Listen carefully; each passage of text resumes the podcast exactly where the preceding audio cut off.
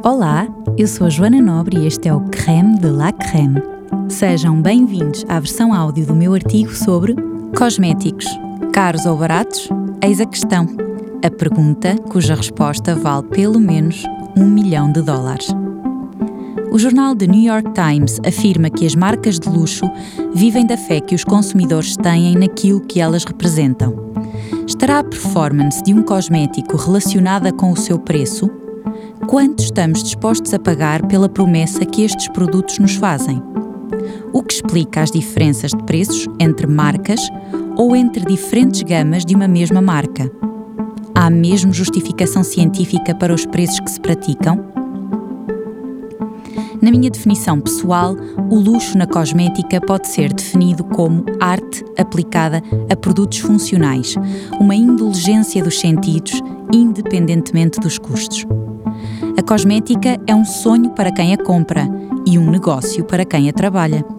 Qualquer que seja o nosso investimento, financeiro e ou emocional, convém termos noção que, como em qualquer produto, um cosmético é a combinação de um preço com uma margem de lucro. E não há nada de errado nisso. É assim em todas as indústrias. Só que aqui, mesmo sentindo que por vezes pagamos muito mais do que aquilo que o produto vale, compramos um sonho, uma esperança. Os cosméticos são bens essenciais, mas também aspiracionais. A primeira coisa necessária para compreender esta questão do preço de um cosmético e tentar avançar uma resposta minimamente conclusiva para a questão inicial é definir o processo de atribuição de preço na cosmética. O preço destes produtos resulta sempre de um trabalho analítico de gestão. A formação de preço é uma das tarefas mais importantes para a gestão financeira e garante que o produto seja lucrativo, cubra os custos e, ao mesmo tempo, seja competitivo e atrativo para os clientes. A qualidade de um cosmético ou a sua percepção está relacionada com dois aspectos essenciais: a formulação e o marketing do produto.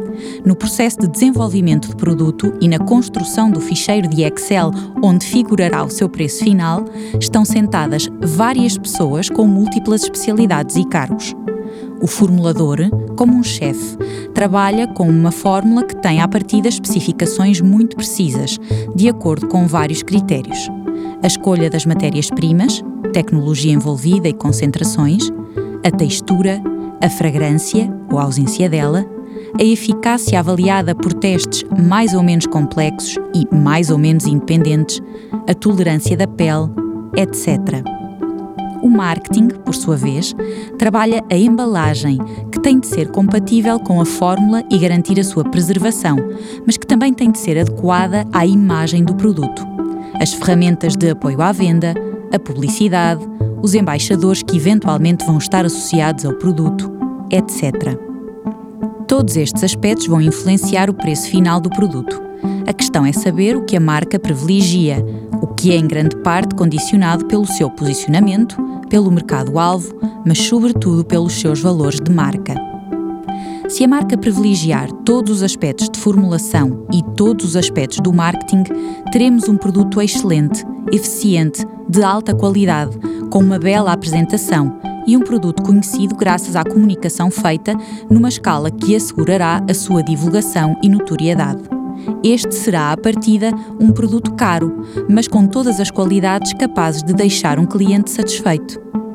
Se a marca favorecer todos os aspectos da formulação enquanto corta a parte de marketing, teremos novamente um bom produto, mas com uma apresentação geralmente básica e um produto que poderá ser mais desconhecido do grande público pela insuficiência da sua comunicação. Este será provavelmente o produto considerado pela maioria como aquele que tem uma boa relação custo-benefício, um estado amorfo que não deixará nenhum consumidor apaixonado. Se a marca privilegia todos os aspectos de marketing em detrimento da formulação, então teremos um produto de qualidade média-baixa com uma apresentação excepcional que despertará a curiosidade de um grande número de consumidores, porque provavelmente será bem comunicado nos meios digitais e assegurará pelo menos uma primeira compra, mesmo que o seu preço possa ser acima do expectável. A marca, em geral, não favorece todos os critérios de formulação para que o produto caiba no limite de custo que ela própria fixou, assim como é ilusório esperar ter 100% de formulação e 0% de marketing. É praticamente impossível, porque o que uma marca procura é, acima de tudo, otimizar o peso dado aos diversos critérios. O orçamento de marketing das marcas para um determinado produto é muitas vezes maior do que o orçamento de formulação, e enquanto isto persistir, teremos resultados em que o preço não é um indicador de qualidade. O problema é que, em última análise, como são estas marcas que podem gastar mais em publicidade do que na qualidade do seu próprio produto, são marcas mais famosas e as que conhecemos melhor. Por fim, o último critério a ter em mente: a margem o lucro que a marca quer ter.